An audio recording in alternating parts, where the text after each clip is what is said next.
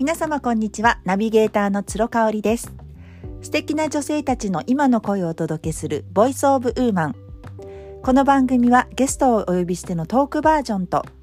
ナビゲーターである私がリスナーさんの質問やご感想をシェアするという一人語りバージョンの2部構成でお届けしています。今回はゲストをお迎えしてのトークバージョンです。早くも6人目のゲストの方をお迎えすることができました。皆様お仕事に主婦業にママ業にお忙しい中ご出演をご開拓いただき本当にありがとうございます。本日のゲストはマイブランドプロデューサー栗田かな子さんです。かな子ちゃんは大阪生まれで現在東京にお住まいの42歳。この日はちょうど関西に一時帰省をされていたタイミングで取材に応じてくださいました。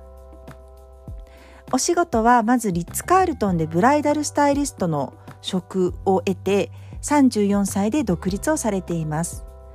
その後は、えー、企業の人材育成のセミナー講師をされたり、えー、ご自身も、えー、ママさんという経験からママとお子さんが楽しめるお稽古ごとのイベントなどの主催企画いろいろされています。多動力を存分に発揮していろいろなことに挑戦されているかなこさんのお話。どうぞ最後までお聞きください。本日は前編をお届けいたします。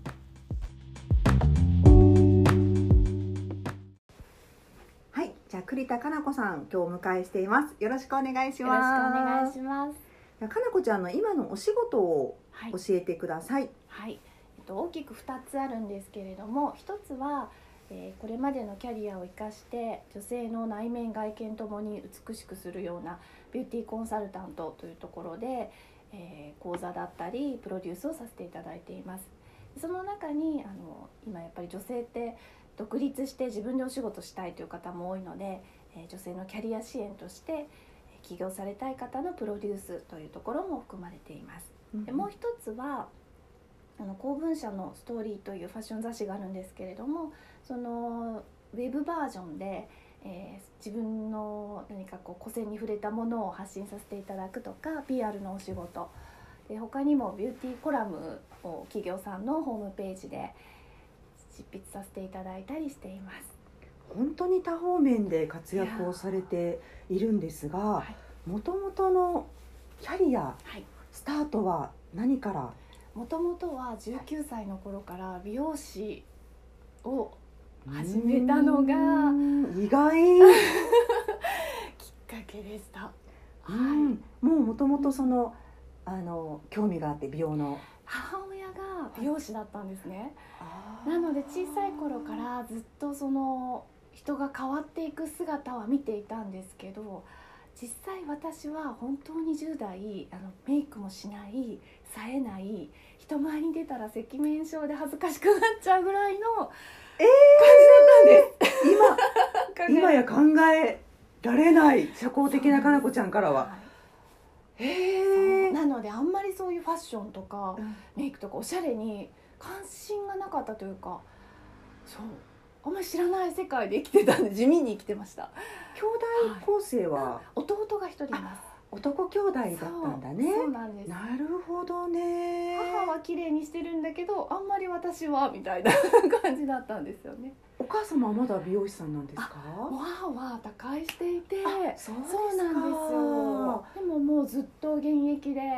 はい、やられていて。そうなんですよ。なるほど。そこから、うん、えっ、ー、とまあ転身をされて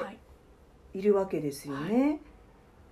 えーと、リッツ・カールトンでお仕事をされるっていうことで、ここ何をされていたんでしょう？これはあのブライダルのスタイリストという仕事でプランナーさんとはまた別なんですけど花嫁さん新郎新婦さんをトータルでお衣装から、えー、立ち振る舞いまでコーディネートするという仕事をしていました。立ち振る舞い大事だよね。ねそんなの教えてもらわないもん花嫁さん。でも当日は360度みんなに写真 撮られビデオにも残り。っていう。すごい大事だよね。なので美しいものをまとうだけじゃなくて、うん、その人の良さがちゃんとそういう所作にも出るようにっていうので、打ち合わせの時からリハーサルを重ねて当日を共に迎えるという仕事でした。なんかその当日までに自信がつくよねそういうのを教えてもらって笑顔の作り方とかも。そうですそうです。うわーそれは面白い。これはねなんか私東京にいる時聞いたことがなかったんですけど、大阪のリッツ・カールトンが発祥なんですよ。ね。もう14年ぐらい前に大阪のリッツ・カールトンで始まった職種なんですよね。今でこそそれ神戸も京都も大阪もいろんなホテルさんと提携されていてスタイリストさんも増えましたけどねじゃあかなこちゃん第1号っていう感じですか、はい、えっと、モデルさんばっかりが入ってる事務所だったんです、はあ、そこに私は一般人初として扉を叩いたっていう。3回断られてたそうです。そう。でも気づかずにあの熱烈オファーをして。かなこちゃんが、はい、シャイだった。あの私が。すごいね。そうなんですよ。やりたかったんですね。これだって雷に打たれちゃってうわ、はい、すごいね。やっぱりそうやって人が変わっていく。女性が美しくなっていって自信を持つ姿を美容師時代に見ていたのであヘアスタイルだけじゃなくてファッションもトータルで変われたらもっともっとみんなもハッピーになれるのにっていう思いが募ってスタイリストに出会った時本当これだっていう衝撃でした。面白いね であの34歳で独立をされるわけですけれども、はい独立をされてしていたのがそのイメージコンサルタントですね、花嫁さんだけじゃなく一般の女性も取り入れられる要素がたくさんあったのでこれを一般の方向けにというところで、まあ、間で学んだ心理学とコーチングも踏まえて内面外見両方ともに磨いていきましょうという講座をやっていました。なんか婚活とか考えてる方とかすごいいいですよね。もう本当に、うん、あの理想の相手をまず見つける前に、自分を知るっていう。その作業がないと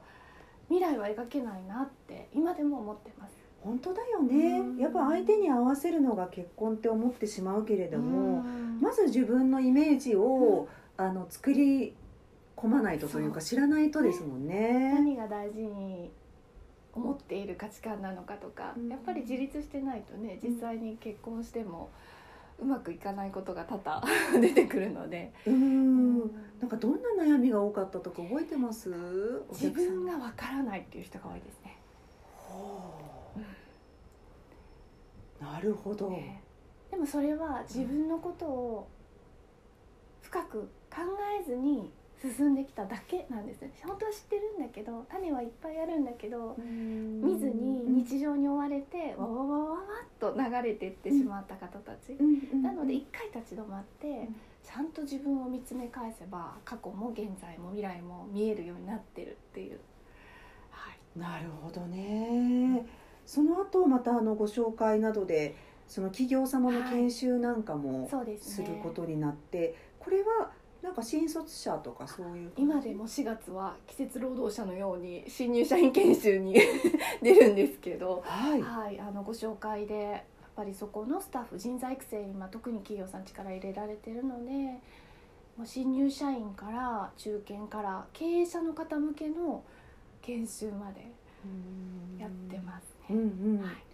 あのね、その新卒の方ってこう不安と期待で入り混じってると思うんですけど、はい、かなこちゃん的に一番いつもこうあのお伝えしたいなと思うことってありますか？やっぱり、うん、もうその人と人との出会いなので、うん、その人の持ってる良さ自分の良さが何なのかっていうのを思いを持って伝える、うん、その伝える術が言葉である人もいるし外見のそのビジュアルである方もいらっしゃるしささやかな気遣いというかコミュニケーションである方もいらっしゃるし、うん、得意分野はそれぞれ違うので、うん、自分のいいところをまず見つけるっていうことを必ずお伝えしています。なるほどね、はい、強みっていうことだよね。そうですね。で34歳で独立をされて、はい、その後、えっと35歳で、営利目的ではない、本当純粋にあのご自身も第一子をご出産された直後っていうことで、はい、まあ、お母さん方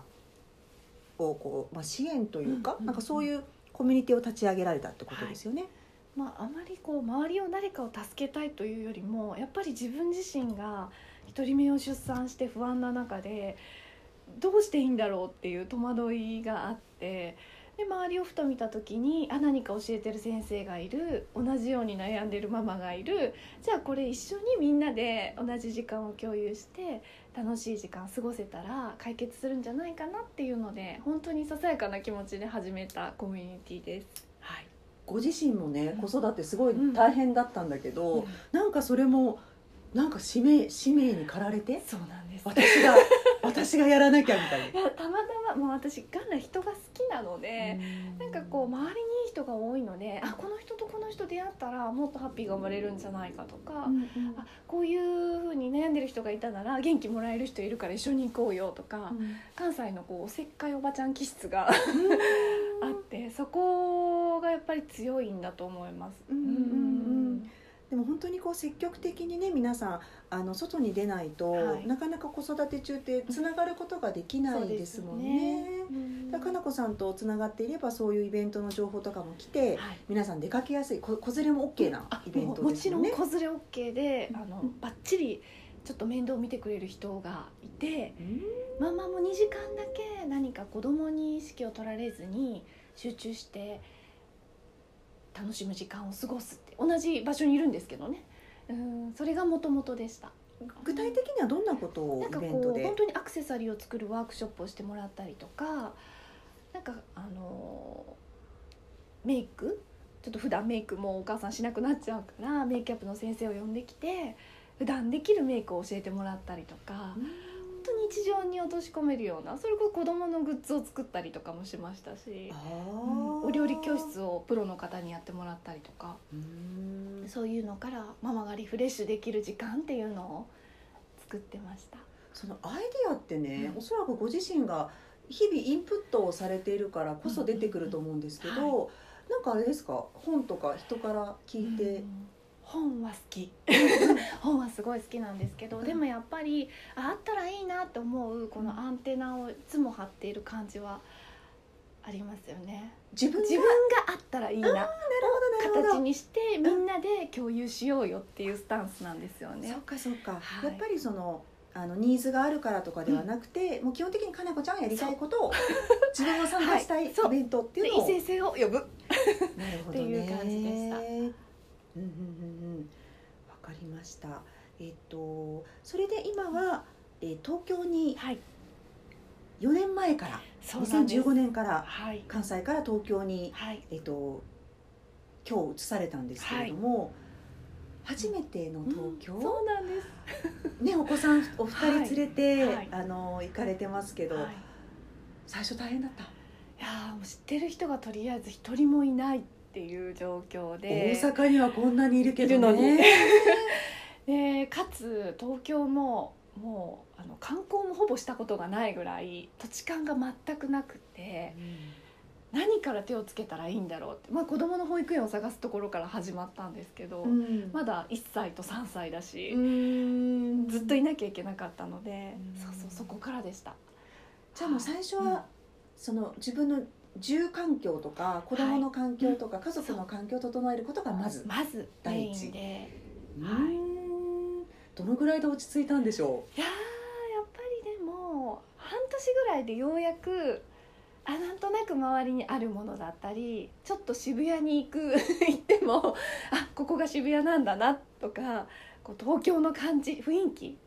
が把握できた慣れてきたかなっていうのが分かったぐらいでした。う、うんどうですか？なんかあの関西と大阪で今はい。やられてることってね、基本的にそんなに変わってないそうですね。と思うんですけど、はい。ええ。なんか東京の方がやりやすかったなうんみたいなことってあります、まあなんかやりやすかったこともやりにくかったことも同じで。うん、面白い。もう一つ。やっぱり情報の多さなんですよね。なんかやりやすい。あ何か欲しいと思えばすぐ場所があったり、うんうんうんうんいろんな人がいらっしゃるので、先生も見つかったりこうニーズもたくさんありますね人が多い分。そうだよね。なので仕事もやっぱり多いなって感じたりお誘いも多かったですね。うんじゃあお友達はもうすぐできて。そうですね。うんなんかこうママ友から始まってそこからどんどんどんどんで外に出ていくのがやっぱり好きなのでいいなと思う人とすぐに出会うようになったりあと主人に紹介してもらって、うんうん。この人とつながればっていう 人と、ま アドバイスを、はいあのへ元職場の女性陣をたくさん紹介してくれてそこから広がってるのが多いかもしれませんね。え。ーはい。あのストーリーのね、ウェブのデジタリストをされてますけど、これも東京に行ってから？行ってから。あこれはでもたまたま、うんあのライターさんとお会いする機会があってそこで声かけていただいてちょっとなんか紙面に載る読者モデルやってみませんかっていうところから始まりました。はいね、そういう読者モデルさんとかも東京の方がパッと行けたりとかするそうですねし回数もやっぱ多いですもんね。うん多いですよねなるほどね。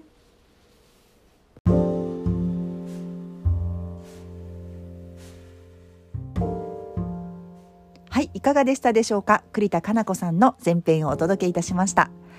ブライダルスタイリストというお仕事初めて聞きました。大阪のリッツ・カールトンからスタートしたというあのことなんですけれども、確かにね、花嫁さんってあのドレスを決めたり、あのお化粧も当日プロの方にしていただくんですけれども、所作とか笑顔の作り方とか、なんかそういうのって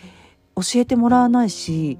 教えてもらえたらすごくいいですよね。なるほどなと思ってあのこれからどんどんあの需要が、ね、伸びていく仕事なんじゃないかなと思います。やっぱり当日ね誰よりも注目をされる存在であるのが花嫁さんだと思うのでね。はい、でその後ですねあの独立をされたっていうことで、えちょうどお子さんを産んだタイミングで独立をされるっていうことなんですよね。そんな大変な時期にっていう感じなんですけれどもやっぱりお母さんになってからあの見えてきた世界が変わったっていうことをおっしゃってましたね。ちょっと使命感みたいなものっていうふうに言ってましたけど、